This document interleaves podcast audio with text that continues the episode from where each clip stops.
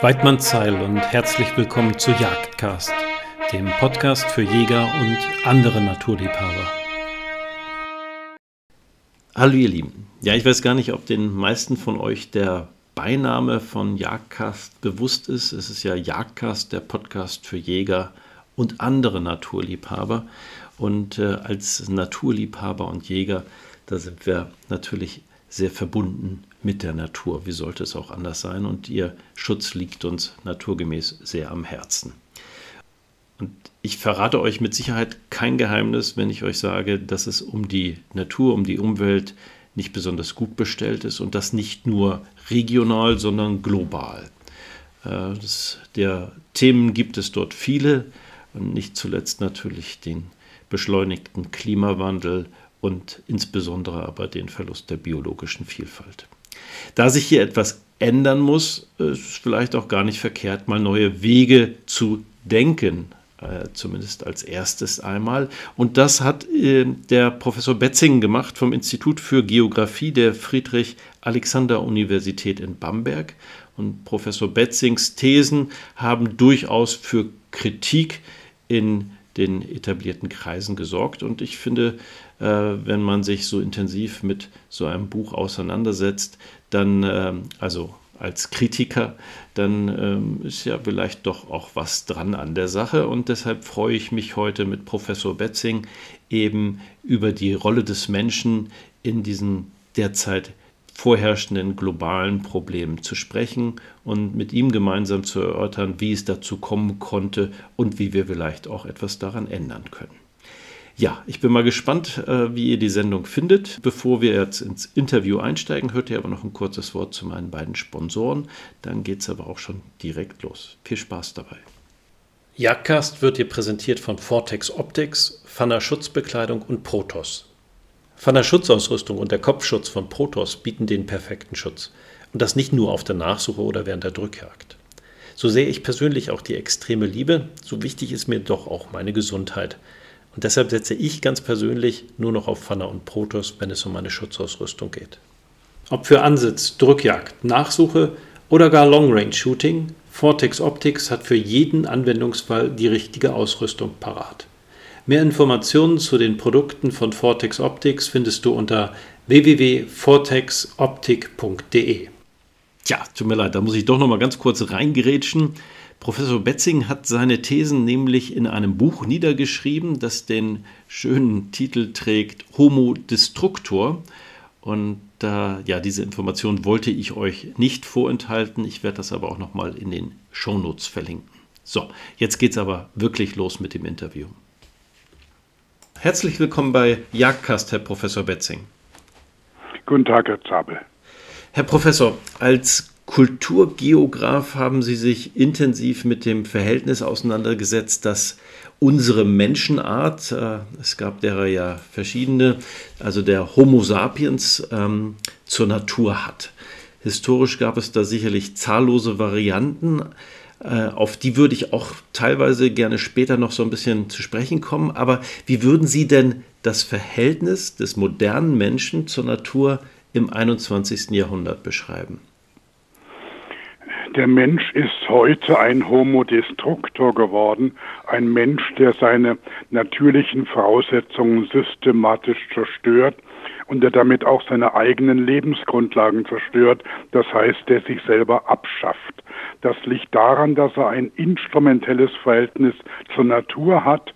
Natur und Umwelt sind für ihn, wie der Philosoph Heidegger sehr schön sagt, Material.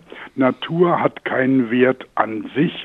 Sie kann benutzt werden, wie der Mensch es möchte. Das ist die eine äh, der eine Aspekt der Problematik.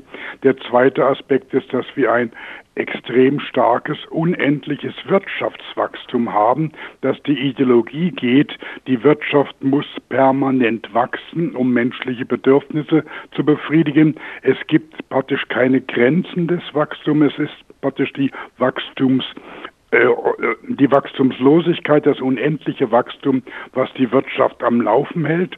Und der dritte Aspekt ist, dass die menschlichen Bedürfnisse seit den 1960er Jahren im Rahmen der entstehenden Konsumgesellschaft immer mehr anwachsen und dass die Menschen heute das Gefühl haben, wachsende Bedürfnisse, sehr hohe Bedürfnisse, die immer mehr werden, das ist schon fast ein Menschenrecht, das ist Freiheit, das darf man den Menschen nicht wegnehmen.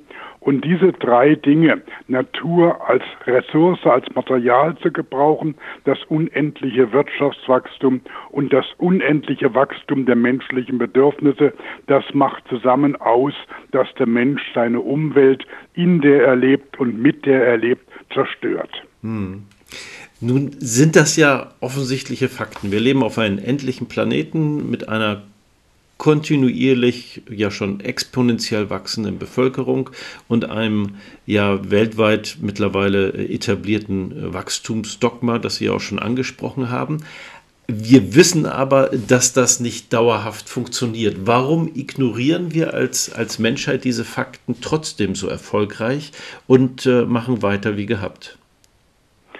Weil der Mensch das Gefühl hat, mit diesem unendlichen Wachstum hätte er unendliche Möglichkeiten und es wäre ihm praktisch dann praktisch alles möglich. Der Mensch hat einen, würde ich sagen, einen Größenwahn, dass ihm alles zur Verfügung stehen müsse und das praktisch sich bescheiden, das sich einpassen in natürliche Gegebenheiten, das Akzeptieren von Grenzen, das Akzeptieren des richtigen Maßes zwischen einem zu viel und zu wenig, das gilt heute als überholt, das gilt heute als alt altmodisch. Und ich habe das Gefühl, dieses Motiv, der Mensch möchte immer mehr, immer mehr, immer mehr, das ist eigentlich nur mit einer religiösen Metapher zu erklären, dass der Mensch irgendwo glaubt, Gott werden zu wollen oder Gott sein zu können. Und das ist ein katastrophaler Irrtum. Hm. Was unterscheidet uns als also Homo sapiens ähm, von den anderen Menschenarten, die ja, also wir selber sind ja, ja, die, da streiten sich die Gelehrten, aber erst einige hunderttausend Jahre auf diesem Planeten als Art. Andere Menschenarten vor uns haben aber schon Jahrmillionen auf diesem Planeten gelebt, in Europa, in Afrika, in Asien und waren weitestgehend Teil der Natur. Äh, was unterscheidet unsere Art, die dann ja auf einmal auf den Plan getreten ist und alle anderen vertrieben hat, äh, von, von diesen, ja, nennen wir mal für Europa den Neandertaler, der ja mindestens drei bis vier Millionen Jahre vor uns auf dieser, äh, in Europa gelebt hat, ohne eben so zerstörerisch aufzutreten. Also ich würde, die These, die ich jetzt entwickle, ist eine These, die quer zum heutigen naturwissenschaftlichen Denken steht. Und ich greife da ganz bewusst auf die philosophische Anthropologie, auf Denker wie Helmut Plessner zurück, die meines Erachtens dieses schwierige Verhältnis des Menschen in der Natur angemessen reflektieren können, während die heutigen Naturwissenschaften eher nur mechanistisch denken, also zu kurz denken. Und da sage ich, und das finde ich ganz entscheidend wichtig, der Mensch ist von der Evolution per Zufall als ein Generalist gesetzt, der sehr vieles kann, aber nichts perfekt. Und der Mensch musste dann mit dieser Anpassung als Generalist ähm, um, musste er leben. Das heißt, er hatte kein Ökosystem, keinen natürlichen Lebensraum, auf den er von Natur aus optimal angepasst war. Und um zu überleben, musste der Mensch im Unterschied zu dem Menschenaffen kulturell lernen, um seine körperlichen Defizite auszugleichen. Das heißt, die Hand war nicht perfekt, die Hand wurde weiterentwickelt durch Interaktion mit dem Gehirn, um Werkzeuge einzusetzen und mittels Werkzeuge diejenigen Qualitäten des Körpers auszugleichen, die der Mensch nicht hatte. Und es ist ihm dann mittels langer Zeit gelungen, auf diese Weise einen Lebensraum im Übergang zwischen tropischem Regenwald und Feuchtsavanne sich quasi zu schaffen, indem er kulturell gelernt hat und die Teile der Vormenschen, die halt da kulturell nicht genügend gelernt haben, sind wieder ausgestorben. Die gesamte frühe Geschichte der Vormenschen, also in der Größenordnung von sieben Millionen Jahren vor heute, bis etwa zwei Millionen Jahre vor heute, die ist sehr, sehr schwierig zu entschlüsseln, weil es so viele Entwicklungen gibt, die wieder abbrechen und wir da keine durchgehende Linie erkennen können. Das Einzige, was da eine Linie gibt, ist, dass die Vormenschen schon sehr früh kulturell gelernt haben. Und da ist neben der Richtung mit Gehirn-Hand-Interaktion, die zum Werkzeuggebrauch geführt hat, dann auch die soziale Dimension sehr wichtig.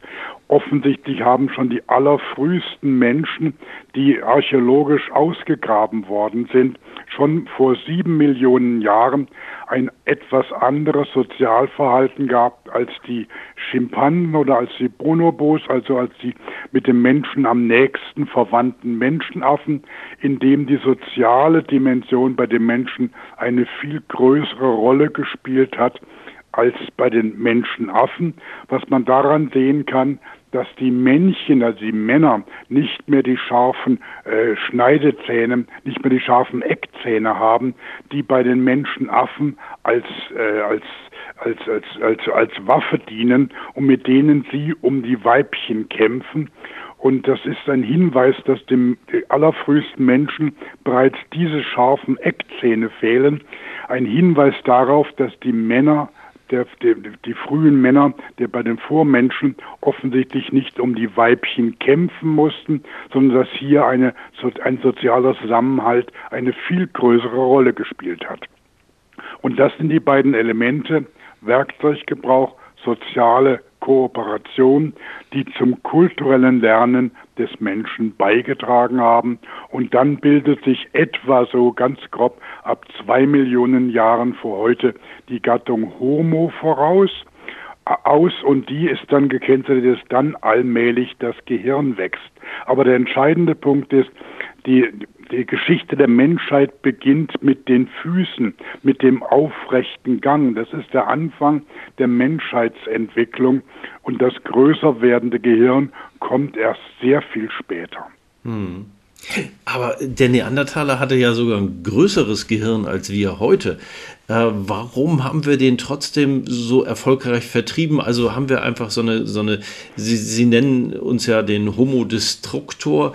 War das schon immer Teil unserer DNA? Hat das uns so erfolgreich gemacht?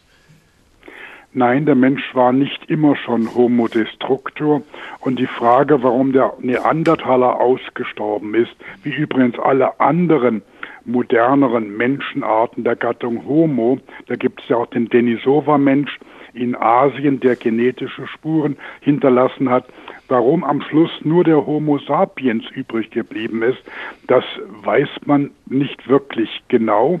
Man vermutet, dass er einfach kulturell besser lernen konnten, konnte. Manche meinen, der Neandertaler konnte nicht so perfekt sprechen wie, die, wie der Homo sapiens dass er dadurch ein Stück weit kulturell etwas benachteiligt war.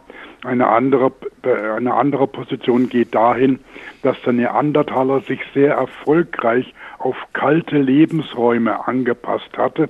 Kalte Lebensräume vor allen Dingen während den Eiszeiten und dass er dann, als es wärmer wurde, im Prinzip dann da Schwierigkeiten hatte zu überleben, weil die, weil die Umwelt für ihn nicht mehr so gepasst hat, während der moderne Mensch, der Homo sapiens, da viel flexibler war, weil er noch mehr kulturell gelernt hatte und deswegen von der Umwelt direkt etwas weniger abhängig war als der Neandertaler. Hm. Okay, das ist vielleicht schon das ein, eines der vielleicht mehreren Schlüsselwörter, nicht mehr von der Natur oder der Umwelt so sehr abhängig. Ähm, eigentlich wollte ich fragen, ob wir jemals im Einklang mit der Natur gelebt haben, aber das haben Sie schon äh, so ein Stückchenweise angerissen. Äh, nur, nur wann war das? Äh, also wann haben wir zuletzt im Einklang mit der Natur gelebt? Das muss man, das ist ein ganz wichtiger Punkt, den muss man sehr genau betrachten. Ich bin der Meinung, der Mensch hat nie im Einklang mit der Natur gelebt, in dem Sinne, dass es eine Harmonie zwischen Mensch und Natur gegeben hätte. Das ist etwas, das können nur Lebewesen haben, die vollkommen instinktgeleitet sind und die über in ihre Instinkte an ihre Umwelt angepasst sind. Solche Lebewesen leben in Harmonie mit der Natur. Schon die Menschenaffen haben ja angefangen, kulturelles Lernen zu entwickeln, indem wir in Afrika zum Beispiel wissen, es gibt, es gibt bestimmte Schimpansengruppen, die sind in der Lage, sehr harte Nüsse zu knacken, indem sie eine Art Amboss verwenden, also Hammer und Amboss, einen Stein als Unterlage, dann kommt die Nuss und dann ein Stein da drauf.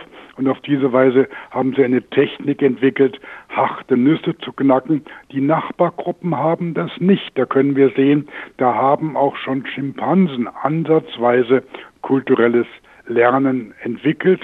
Und der Mensch, der halt praktisch von seiner Natur aus nicht auf ein Ökosystem angepasst, eingerichtet ist, muss sich seinen Lebensraum durch kulturelles Lernen erst selber schaffen. Und deswegen würde ich ganz klar und ganz deutlich sagen, es gab nie eine Harmonie zwischen Mensch und Natur. Der Mensch musste immer Natur ein Stück weit bearbeiten, ein Stück weit verändern mittels kulturellem Lernen, um überhaupt überleben zu können. Und das ist deswegen für heute so wichtig, weil heute diese alte rousseauische Idee zurück zur Natur, zurück zur Harmonie zwischen Mensch und Natur ist ja oftmals die Alternative zur heutigen Umweltzerstörung. Und da sage ich ganz deutlich und ganz eindeutig, das geht nicht. Dahin können wir nie zurück, weil diese ursprüngliche Harmonie hat es nie gegeben. Mhm. Und das ist meines Erachtens ein sehr, sehr wichtiger Punkt für die aktuelle Diskussion über die Umweltprobleme. Ja, nun, wenn wir die nähere Vergangenheit betrachten, dann ist der Mensch ja, äh, abgesehen von dem heutigen Extrem, auch schon im Mittelalter in, in, in Nordamerika, aber insbesondere auch in Europa sehr, sehr ähm, äh, rabiat mit der Umwelt umgegangen. Denken wir an die Rodung in, in, in Europa, äh, das ja ursprünglich mal fast komplett bewaldet war. Aber ähm, wann, wann war es denn zuletzt, dass wir sozusagen, war es die Zeit als Jäger und Sammler, wo wir weitestgehend ähm, ähm, nicht im Einklang, aber nicht so sehr zerstörerisch aufgetreten sind? Äh, oder wann, wann war der Tipping Point? Weil wir haben ja einige hunderttausend Jahre auch als Homo sapiens eben äh, so gelebt, dass wir ähm, keine, keine große Spur der Verwüstung hinterlassen haben. Ich sehe schon allein an Ihrer Fragestellung, dass Sie Schwierigkeiten haben, diese Denkfigur zu denken.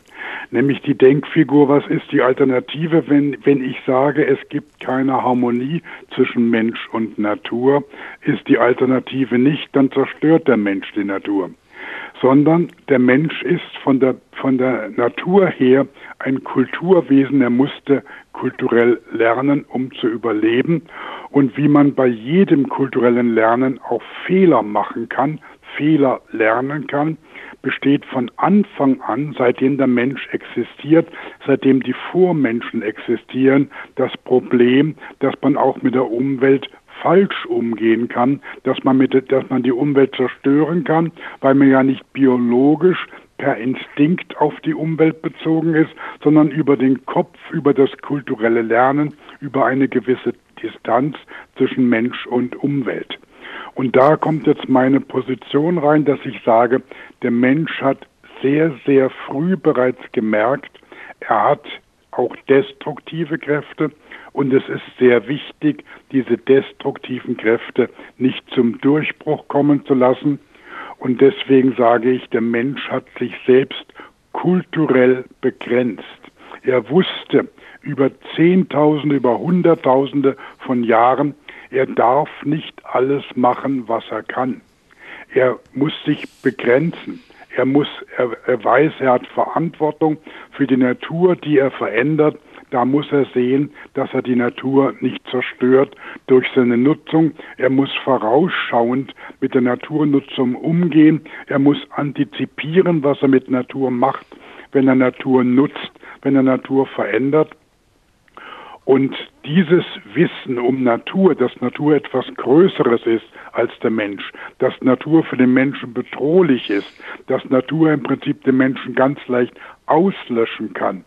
Diese praktische Erfahrung mit Natur hat den Menschen Hunderttausende von Jahren lang äh, dazu gebracht, äh, sich selbst zu begrenzen und mit Natur pfleglich umzugehen. Das sehen wir auf der einen Seite bei Jäger- und Sammlerkulturen, die die große Idee haben der allgemeinen natürlichen Ordnung, der großen natürlichen Ordnung, die vom Menschen nicht gestört werden darf und wo der Mensch sich entschuldigen muss, ähm, wenn er in die Natur eingreift, zum Beispiel wenn er Tiere tötet. Das braucht, bevor er auf die Jagd geht, braucht es lange, schwierige, ausdauernde Rituale, wo ein Schamane die Geister befragt, ob der Mensch einige Tiere töten dürfe, weil er sonst verhungere. Und dann erhält der Schamane von den Geistern die Antwort, er darf so und so viele Tiere töten oder er darf keine Tiere töten. Das heißt, unser heutiges Verständnis, der Mensch tötet einfach, der Jäger jagt einfach.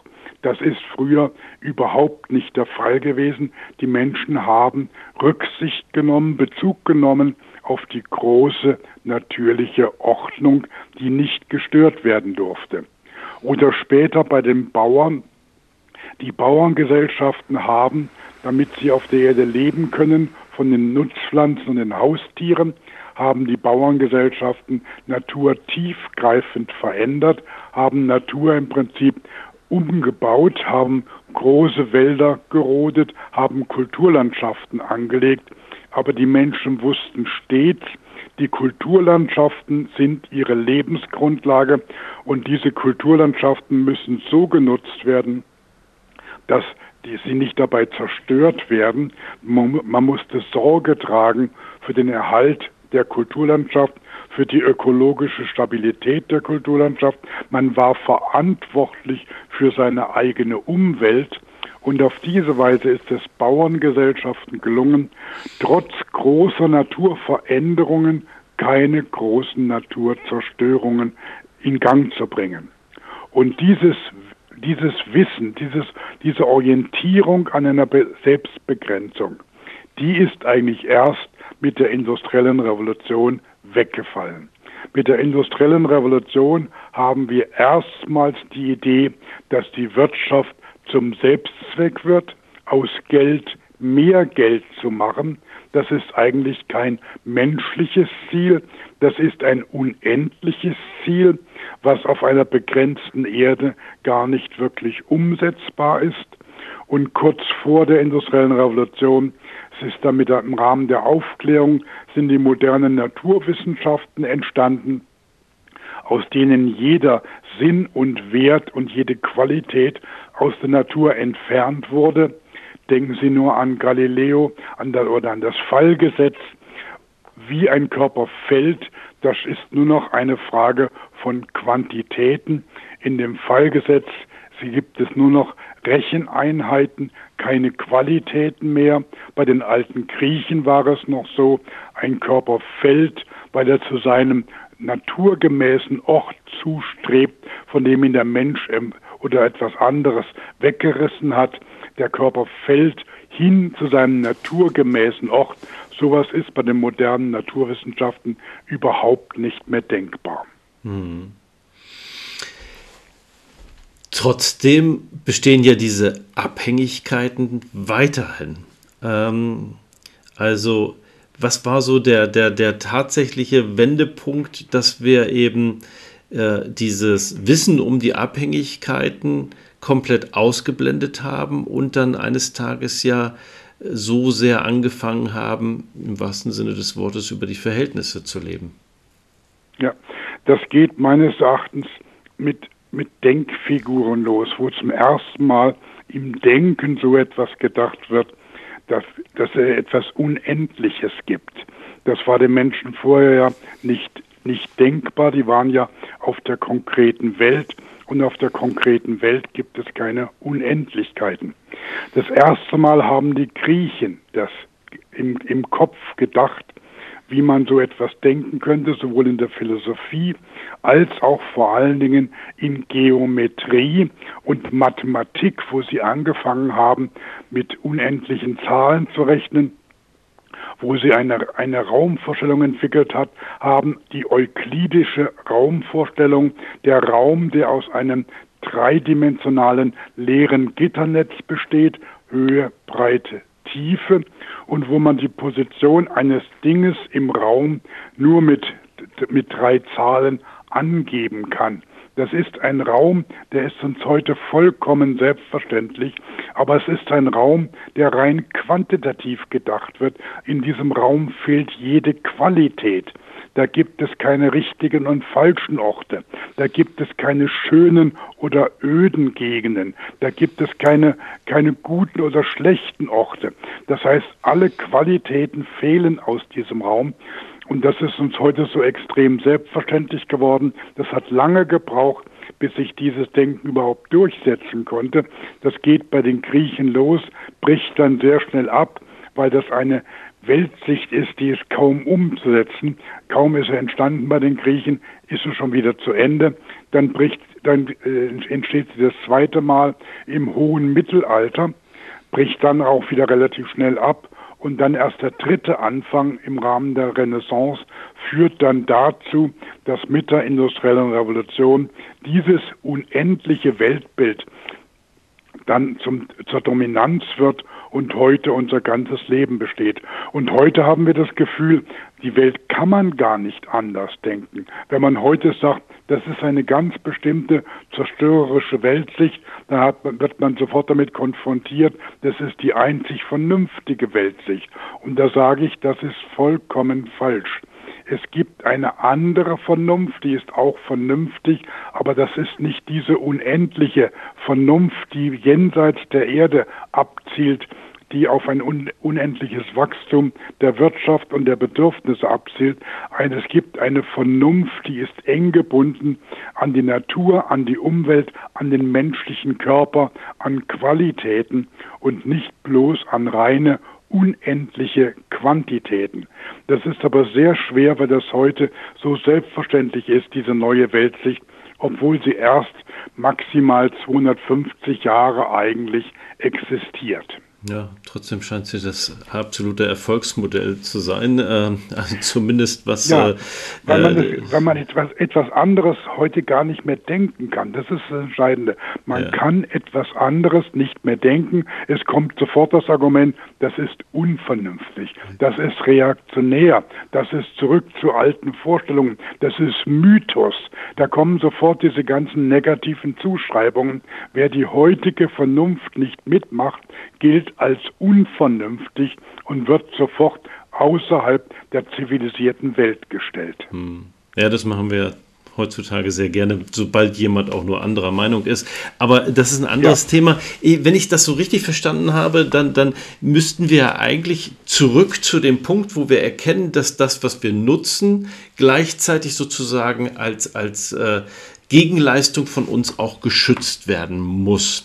Also quasi ja. schützen durch Nutzen.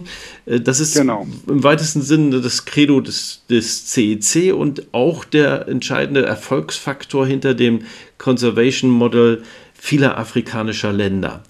Diese, genau, genau. diese Doktrin oder diese, diese Einstellung verteufeln wir ja aber gerade im Westen, ja, sagen wir mal in der westlichen Welt. Warum ist gerade dieser für uns zwei und sicherlich auch für viele unserer jagdlich aktiven Zuhörer so offensichtliche Wirkungszusammenhang in unserer westlichen Gesellschaft derzeit trotzdem so verpönt? Weil man dann im Prinzip das unendliche Wirtschaftswachstum in Frage stellen müsste. Und da hat man die gesamte Wirtschaftslobby gegen sich und die ist extrem stark. Und man müsste auch das gesamte unendliche Wachstum der menschlichen Bedürfnisse in Frage stellen. Und da hat man so, sofort sehr, sehr viele Menschen gegen sich.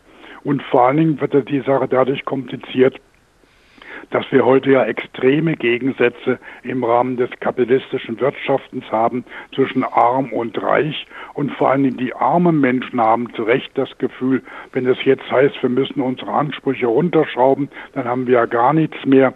Das heißt, diese soziale Frage verkompliziert das Ganze noch einmal. Aber ich bin der Meinung, dieses Lebensmodell, was wir heute hier im Westen, in Europa, in den USA haben, das geht auf diese Weise, geht das dauerhaft so nicht weiter. Das verbraucht extrem viel Energie, das hat eine unglaublich hohe Mobilität, einen unglaublich großen Flächenverbrauch, eine unglaublich hohe CO2-Belastung. Das sind alles Sachen, die gehen auf diese Weise nicht mehr weiter, aber man verschließt die Augen davor, weil man es sich weder mit der Wirtschaft noch mit den Wählern äh, verscherzen will und hat dann das Gefühl, da kann man eigentlich nur kleine Korrekturen machen, aber diese kleinen Korrekturen, das sogenannte grüne Wachstum, nützt überhaupt nichts, denn was, was habe ich für einen positiven Effekt, wenn die Autos einen Katalysator haben und weniger Schadstoff abgeben an die Umwelt, wenn die Zahl der Autos in den letzten 20 Jahren sich verdoppelt, dann ist der Effekt im Prinzip nicht mehr fassbar. Und mit dem Wirtschaftswachstum ist praktisch die Umweltbelastung vorprogrammiert und da kann die Wirtschaft noch so äh, öko, öko, ähm, öko ah, umweltfreundlich äh, kann die Wirtschaft noch so ökoeffizient werden. Mhm. Das Wachstum frisst diese Effizienzgewinne dann wieder auf. Ja, ja. Gut, jetzt beklagen Sie und ich, ich würde mich äh, glatt anschließen. Also sagen wir mal, jetzt beklagen wir zwei ein Problem und die Fakten liegen auf dem Tisch. Die Erkenntnis allein hat, das wissen wir äh, aus, aus vielen anderen Problembereichen, nur selten gereicht, um tatsächlich ein, ein Umdenken und ein insbesondere ja auch Umlenken in unserer Gesellschaft einzuleiten. Was muss denn Ihrer Meinung nach passieren, dass sich wirklich etwas in unserer globalen Gesellschaft ändert? Ich habe den Eindruck, dass die bisherigen Strukturen so stark sind und so stark miteinander vernetzt sind, und zwar nicht nur bei uns miteinander vernetzt sind, Wirtschaft, Politik, Gesellschaft, sondern auch global sehr eng miteinander vernetzt sind, dass sich da sehr große Schwierigkeiten sehe, da peu à peu was zu ändern. Das ist extrem schwer, vor allen Dingen, wer soll sich dafür einsetzen? Ähm, vor allem, weil die Menschen ja auch zu Recht die Angst haben, wenn ich, ich werde praktisch in, meinem, in meinen Möglichkeiten, in meinen Freiheiten beschnitten und die Reichen machen gar nichts. Das ist ein sehr plausibles Argument, ähm, dass man um zu sagen, ja, wie, soll da, wie sollen da Veränderungen passieren?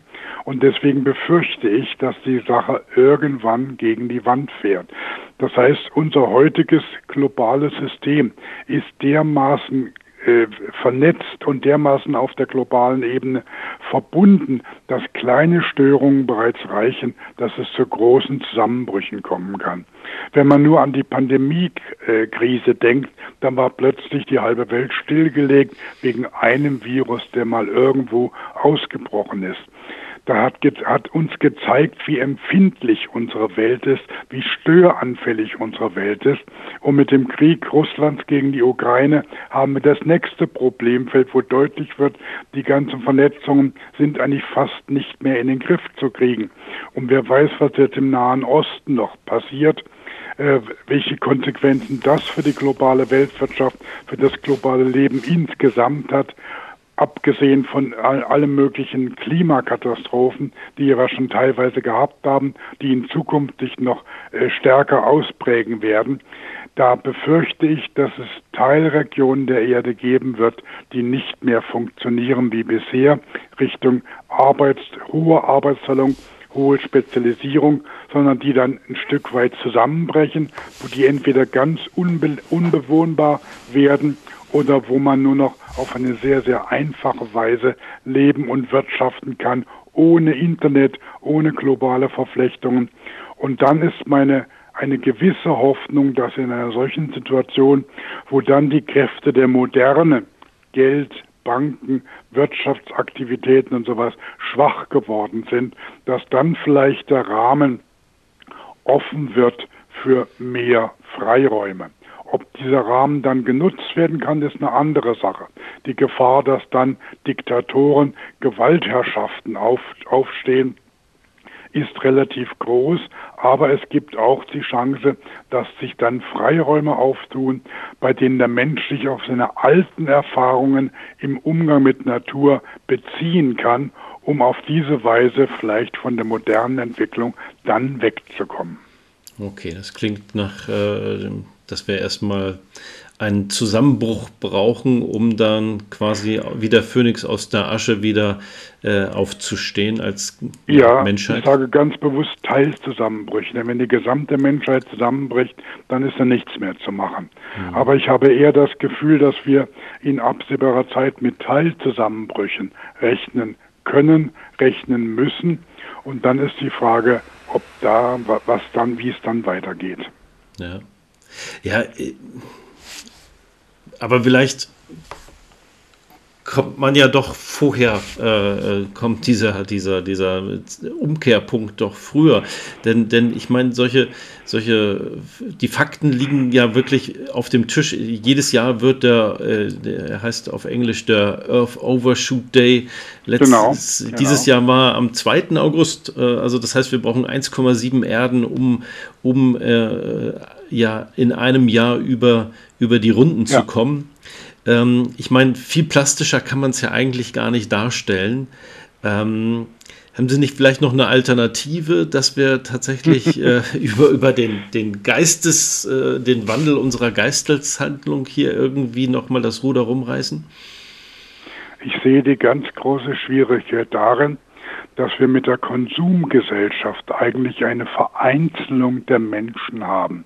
In der Konsumgesellschaft haben die Menschen das Gefühl, mit Geld können sie ihre, ihre Bedürfnisse besser befriedigen als ohne Geld, indem sie Dinge kaufen, indem sie Waren kaufen, indem sie Dienstleistungen kaufen, können sie ihre, ihre Bedürfnisse viel besser äh, befriedigen als ohne das. Dabei weiß eigentlich, eigentlich jeder, dass man die zentralen menschlichen Bedürfnisse, Liebe, Geborgenheit, soziale Nähe, die kann man halt nicht kaufen.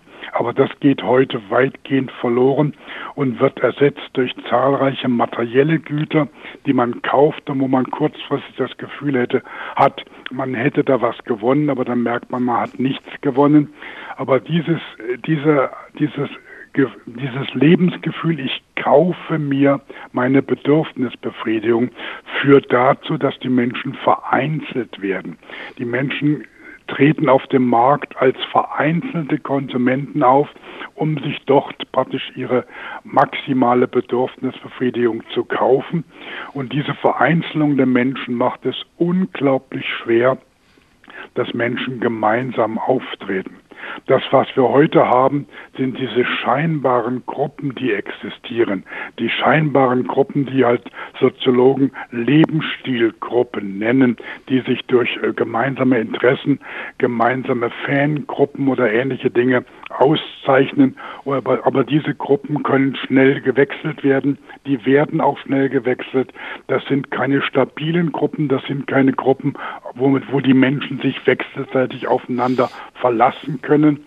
Und deswegen äh, taugen diese Gruppen auch nichts, äh, um praktisch Veränderungen herbeizuführen.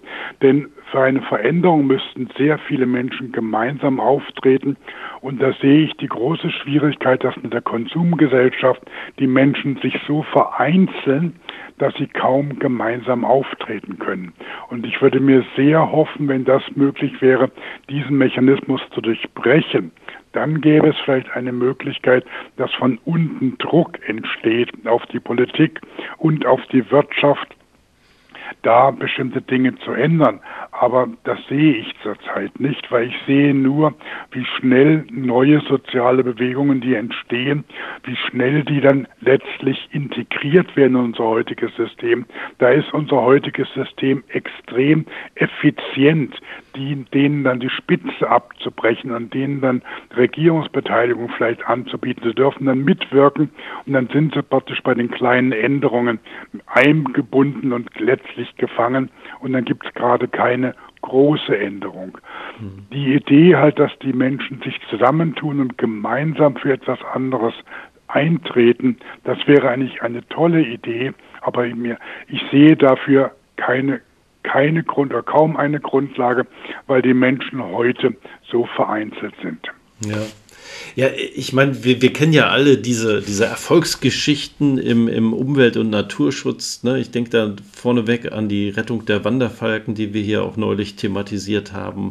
Äh, ne? Das Thema Seeadlerschutz nahezu ausgerottet, heute äh, weitestgehend wiederhergestellt, die Population. Wiederherstellung der Flussökosysteme, die ja äh, auch in Deutschland noch in den 60er, 70er Jahren so unfassbar verschmutzt waren oder, oder auch so wieder ganz greifbar die Rettung der Wiesente. Aber das waren natürlich alles Projekte oder, oder Rettungsprojekte, äh, die, die durch relativ kleine Gruppen vorangetrieben werden konnten. Und, und es sind Einzelprojekte. Es sind und es bleiben Einzelprojekte, hm. die im Prinzip durch neue Entwicklung äh, unterlaufen werden. Denken Sie auch, dass der Rhein jetzt wieder so relativ sauberes Wasser hat im Verhältnis von, von, von vor 50 Jahren. Aber gucken Sie die Nordsee an. Wenn jetzt in der Nordsee die gesamten Windkraftanlagen gebaut werden, dann wird ja die Nordsee ökologisch kaputt gemacht. Das heißt, die aktuelle Entwicklung geht gerade dahin, dass diese kleinen, diese kleinen Teilerfolge, dass die wirklich absolut irrelevant werden. Oder wenn ich dran denke, die gesamte Wirtschaft fördert die Gentechnik. Wenn wir gentechnisch veränderte Organismen auf die Natur, auf die Umwelt loslassen, dann kriegen wir äh, Ent Entwicklungen, die wir nicht mehr kontrollieren können. Der Mensch kann das nicht kontrollieren. Und dann ist vollkommen unklar, was das in der Umwelt auswirken wird. Und dann kann es gut sein, sein, dass durch diese gentechnisch veränderten Organismen, die der Mensch freigesetzt hat, Folgen entstehen, die katastrophal sind. Es lässt sich auch denken, dass zum Beispiel Lebensfunktionen zerstört werden, dass Zellen nicht mehr leben können durch irgendwelche äh, gentechnisch veränderten Substanzen. Das sind Sachen, da sind wir zurzeit auf eine, gehen wir auf, mit einer, auf eine fahrlässige Weise mit der Umwelt um, haben das Gefühl, wir können noch viel, viel mehr machen. Oder wenn ich an das ganze Plastik denke, was in der gesamten Umwelt, was in den Weltmeeren landet und als Mikroplastik äh, oder als Nanoplastik dann überall endet, dann kann man eigentlich nicht, kann man eigentlich nur das Grauen kriegen.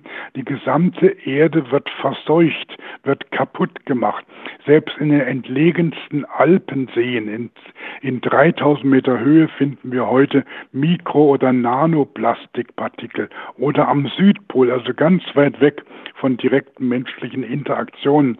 Da sind diese Erfolge des Naturschutzes, so, so wichtig sie sind, sind da irgendwie Randphänomene und der Mensch greift zurzeit in das Gesamtsystem Erde auf eine Weise ein, das einem schaudern kann. Ja. Also müssen wir zurück in die Gesellschaften der Jäger und Sammler. Äh, ein Gedanke, der nein, uns Jägern nein, nein. bestimmt behagt. Wir müssen nicht, wir müssen nicht, das ist, wir brauchen vor allen Dingen eine neue Leitidee. Unsere aktuelle Leitidee ist, Wachstum ist optimal. Je größer das Wachstum, desto besser. Wir brauchen eine andere Leitidee, nämlich wir brauchen das richtige Maß zwischen einem zu viel und zu wenig. Und das müssen wir umsetzen. Das richtige Maß zwischen einem zu viel und zu wenig. Und das, das heißt nicht zurück zu den Jägern und Sammlern. Das heißt, dass wir mit unserer heutigen Wirtschaft sehen müssen, mit unserem heutigen Leben sehen müssen, dass wir da die Balance zwischen zu viel und zu wenig bekommen, dass wir da uns selbst begrenzen. Und das ist für mich zum Beispiel ein ganz zentraler Punkt, die Funktion des Geldes zu begrenzen. Das Geld ist wichtig als Tauschmittel damit Waren und Dienstleistungen ausgetauscht und vermittelt werden können. Wenn aber das Geld eine eigene Dimension bekommt, wenn man aus Geld mehr Geld macht, wenn das Geld eine Ware wird, um praktisch mehr Geld zu erzeugen, dann kriegt das Geld eine destruktive Wirkung.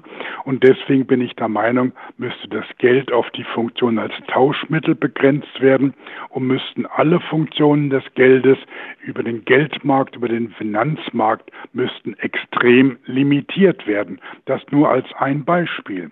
Wir können arbeitsteilig wirtschaften, das ist kein Thema. Aber es darf nicht durch das Geld eine unendliche Dynamik hineinkommen. Das arbeitsteilige Wirtschaften ist ja auch schon in früheren Hochkulturen durchaus ausgeführt worden. Wir können auf eine neue Weise arbeitsteilig wirtschaften. Es muss nicht jeder alles selber für sich produzieren. Wir können austauschen mittels Geld.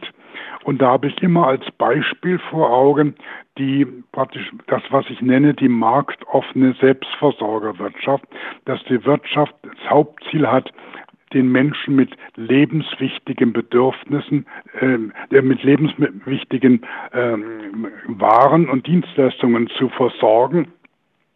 Und die und, und, und dabei kann, kann man durchaus sich ein Stück weit räumlich und funktional ausdifferenzieren, aufteilen. Man kann unterschiedlich produzieren. Es muss nicht jeder alles für sich autark produzieren aber es darf nicht diese Steigerung drin sein. Und dann erinnere ich daran, dass dieses Leben ist gar, noch gar, vor gar nicht so langer Zeit zu Ende gegangen.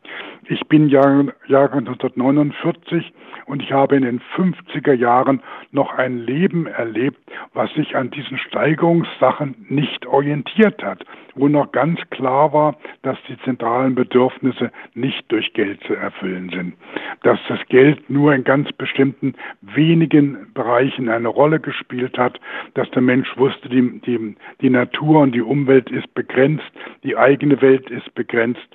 Und da stelle ich mir vor, das ist näher an unserer Zukunft dran, diese Welt der 50er Jahre, als an unserer heutigen Welt. Denn ich habe oftmals gesagt, wenn ich an meine eigene Kindheit denke, habe ich das Gefühl, meine eigene Kindheit in den 50er Jahren ist dem Mittelalter näher als der heutigen Welt, dieser globalisierten, unendlichen heutigen Welt. Mhm. Gut, jetzt haben wir dieses neue Wirtschaftsmodell seit roundabout 70, ja global gesehen, vielleicht seit 100 Jahren, sagen wir mal. Bezogen auf die Menschheitsgeschichte ist das allerdings natürlich nur ein Wimpernschlag. Vielleicht macht das ja auch Hoffnung, dass dort eben sich durchaus was wieder ändern kann. Ja, das ist eine gewisse Hoffnung von mir.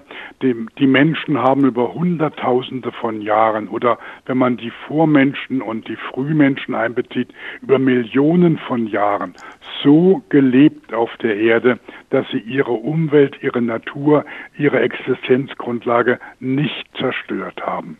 Und an diese Erfahrungen kann der Mensch, muss der Mensch sich heute erinnern. Und die neue zerstörerische Dimension ist eigentlich so kurz, eigentlich ist er nur 250 Jahre alt, dass da vielleicht die Hoffnung besteht, dass dieser kurze Weg als ein Irrweg ähm, wahrgenommen wird, der dem Menschen scheinbar unendliche Möglichkeiten aufzeigt, dass der Mensch Gott wird, aber dass man merkt, das ist alles falsch, das ist verlogen, das stimmt nicht auf einer begrenzten Erde, auf einen Mensch, der sterblich ist, ein Mensch, der nicht kein ewiges Leben hat, der einen Körper hat, der vergeht. Ein solcher Mensch kann nicht Gott werden. Das ist vollkommen irreal. Und der Mensch, das ist das Wichtige, dass der Mensch seine eigene körperliche und natürliche Realität erkennt und damit produktiv und damit positiv umgeht. Ja, ich finde, das sind sehr schöne Schlussworte, äh, die auch ein genau. Stück weit Hoffnung machen.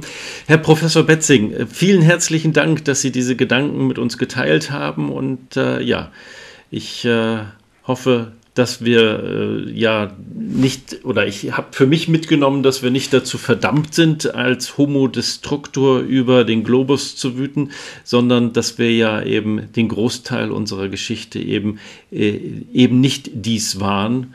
Und vielleicht finden wir ja zurück zum Homo sapiens. Auf jeden Fall erstmal ja. vielen herzlichen Dank.